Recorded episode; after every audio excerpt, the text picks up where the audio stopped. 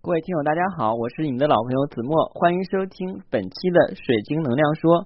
如果您对神秘物品或者是灵性水晶感兴趣，一定要加我的个人微信。我的个人微信在每期音频节目的文字介绍里，我的英文名 R O G E R X C 一九八六。加我的时候一定要备注“水晶能量说”，否则通不过。呃，这两天真的是特别特别忙，因为这两天的话要准备去成都的事情，要成都去成都去修行一段时间。呃，五月三号晚上的航班，然后到了成都以后，嗯，第二天早晨要马到马什么草马店叫什么店来着？然后去马尔康，差不多的话两个小时飞机，六个小时大巴，然后三个小时的汽车。嗯，十一个小时，然后去那边去修行。嗯，对我来说挺紧张的，因为我之前去成都的话呢，都是在市区里边，而且那时候还有人招待。因为做媒体的时候嘛，去哪都有招待。这次的话是自己做，好在是有伴儿哈。嗯，然后去成都，然后去修行几天。所以前期的话呢，我要把一些手头的事情处理一下，把近期的一些呃微信平台更新，然后节目内容。还有就是新到的一些吊坠的话，串串啊、编花呀、编珠子呀这些东西，还有就是给顾客做净化、激活、发货，所以时间都特别紧。嗯，那今天的话呢，我想可能我要分享的石头的话呢，是很多人都知道，而且经常会跟另外一种水晶闹混的石头是什么呢？就是橄榄石。那说起橄榄石的话呢，可能很多人。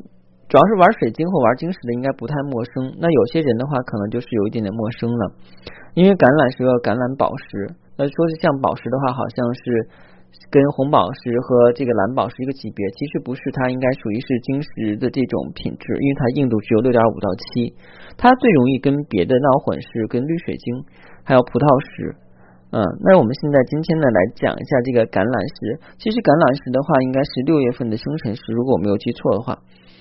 嗯，橄榄石呢被称为光明之石，就是太阳石的一个替代产物。它的颜色一般是黄绿色或绿色，一般绿色的会多一点。它的硬度是六点五到七，然后产地主要是巴西、埃及的圣约翰岛、意大利、挪威、德国、美国、墨西哥跟中国，似乎很多土那个晶石在中国都有。没办法，谁让我们。地大物博呢？中国有很多很多的矿产资源，我们在小学课本上就一直在学，一直学到高中。当然，大学的时候，如果你是学地质系的话，可能还是会有学；但是如果不是地质系的话，就不会学了。那橄榄石呢，又称为贵橄榄石，在矿物学中呢，它的这个名字啊，是来自于拉丁语系中的“食用橄榄”一词。因为这个黄绿色的色泽非常像橄榄的果实，因此得名。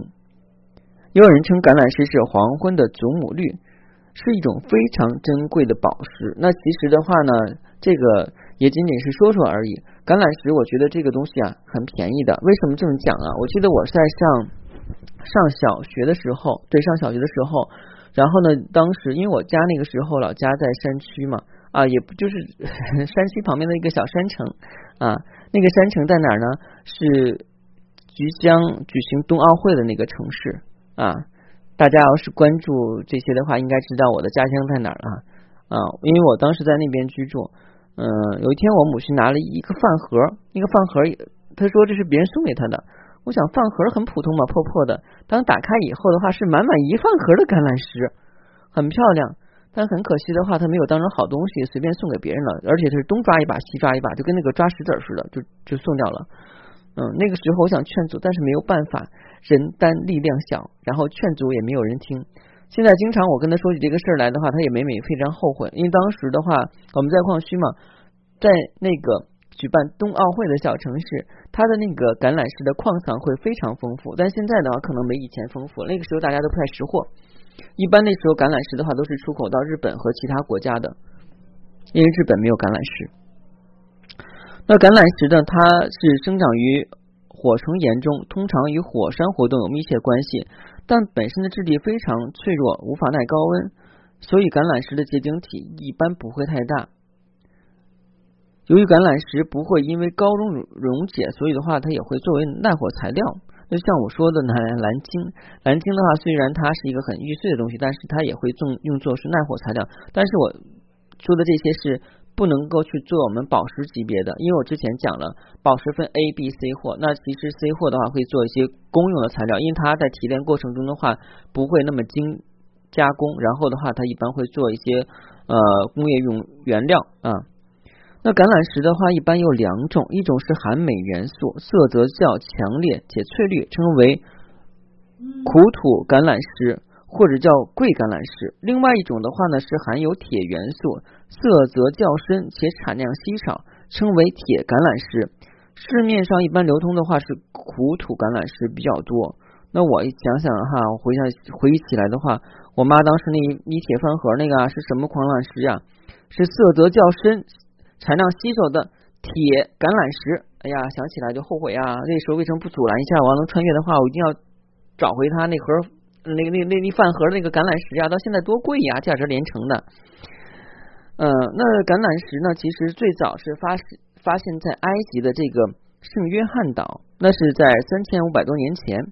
当时的古埃及人认为呢，这是太阳神的恩赐，属于太阳的宝石，并且将它用于神像与神庙之中。与青金石和祖母绿一起成为埃及人的疗愈石和守护石。橄榄石对犹太民族呢也有深远的影响，被列为祭司胸牌的圣石之一。据说这是因为当时如果在部落之间发生战争，橄榄石是讲和的必要赠礼，因此在耶路耶路撒冷可以看到很多的寺庙都有橄榄石做装饰。而在北美洲的话呢？阿帕契族也将橄榄石视为圣石，并将橄榄石呢雕成各种圣物。由此可见，橄榄石在世界文化中占着举足轻重的地位，在宗教文化和人类意识上都起着重要的精神作用。另外的话，我想再说一下，就是橄榄石的这个疗愈性哈。橄榄石的疗愈性的话呢，它是可以去疗愈我们的这个。肝脏与胃部的疾病，现在的人好像肝脏跟胃部都不太好。第一的话呢，就是暴饮暴食，吃的过于油腻；第二的话就是晚睡，所以的话呢，会导致肝脏跟胃都不太好。而且现在人都比较脆弱，一碰就跟纸糊的一样，啪就倒了。嗯，那橄榄石的这个能量形态是什么样呢？那橄榄石的可以去疏通我们的负面能量，去治愈我们受伤的内心。由于橄榄石是在火山地质中形成的，因此带有强烈的火能量，能够迅速把自己的就是迅速去提升人的这个新陈代谢作用，然后呢促进我们的这个身体啊保持一个良性状健康的这个状况去发展。那说起这个的话，我要跟大家纠正一下，很多人都认为啊这个红宝石红色的就代表火，那橄榄石是绿色的，是不代表水，或是代表这个草啊？这个如果按照色彩心理学来讲的话，可以这么样去认为。但是橄榄石本身来讲的话呢，它是按照这个岩层结构来说，所以的话它是代表火性的能量，而不是按照颜色来走的。所以这个是大家一定要注意的。那另外的话呢，橄榄石还有一个最最重要的功效，就是可以让我们去提升自我的诚实无度。那其实现在我们很多人在处理问题的时候，我们说，哎，这个人真不成熟，办事儿真不老练啊。其实这个很很大的问题是源于我们在个人成长过程中出现的问题，我们并没有很好的去观察自我的内心，所以在成长过程中的话，我们内在小孩啊，他这个发展就不太好，所以有些事情一些时候办事的时候呢，我们都会有一种小孩子气在里边，觉得啊我说的是对的，然后这个事情应该是照我说的办，有的时候好钻牛角尖儿。那结果就是什么呢？一个的话，你周围的人可能会比较排斥你；另外的话，你自己也会很伤心，觉得为什么我这么招人讨厌，不招人不待见，会形成一种抑郁的这种情况。那如果你要是说有这种情况的话，那建议你去佩戴一块橄榄石，一定会有很好的效果。那橄榄石的话呢，一般我们是佩戴到我们的这个胸口这个位置。那其实的话呢，我们就是要对应到心轮的这个位置。那有些人的话呢，更喜欢把橄榄石倒到这个无名指上，这个也是没有问题的。那在这里边的话，我想要强调一点，就是橄榄石的净化问题哈。橄榄石的净化问题的话呢，就是因为之前有讲，那它的元素是什么？它有一部分是含有铁元素，铁怕什么呀？铁怕水。那如果这样去讲的话，橄榄石的话呢，是不能够去接受海水的净化啊，水冲是没有问题，海水的话呢，还是尽量少接触。另外还有就是有色的这个晶石的话，还是不要接受日光和月光，这个一定要禁忌。嗯，另外的话呢，像这个橄榄石的话，如果我们把它做成七宝盘的话呢，是对我们的身体非常有一个很好的疗愈作用。啊，今天有一个听友的话说，他在做水晶水的时候呢，发生了一很奇异的问题，就是用不同水晶调配出来的水晶水味道不一样，有的话是甘甜的，有的话是酸苦的。啊，这个很正常。为什么这么说呢？因为每一块晶石所发挥的能量是不一样的。嗯，我举个例子来讲哈，比方说同样是糖，蔗糖、木糖醇、红糖，是吧？你这几种糖的话，你泡在水里边，虽然都是叫糖，但肯定味道不一样啊。所以这个你不用奇怪，你不同的水晶的话，泡在水里边做水晶水肯定是不一样的。嗯嗯。等到我觉得五一的时候，我会告诉大家水晶水怎么做哈，这个不要着急。那我也想好的话，要做一期关于水晶水的制法的一期节目。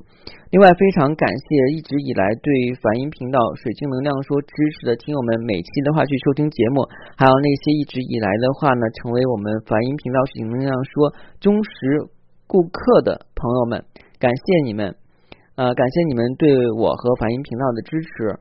如果您对水晶能量说有些建议，或者说是有一些啊关于水晶方面的问题的话呢，想咨询我，可以加我的个人微信，我个人微信号就是 R O G E R X 一九八六。每期音频节目的文字内容中，我的英文名就是我的个人微信号。加我的时候一定要备注“水晶能量说”。谢谢大家。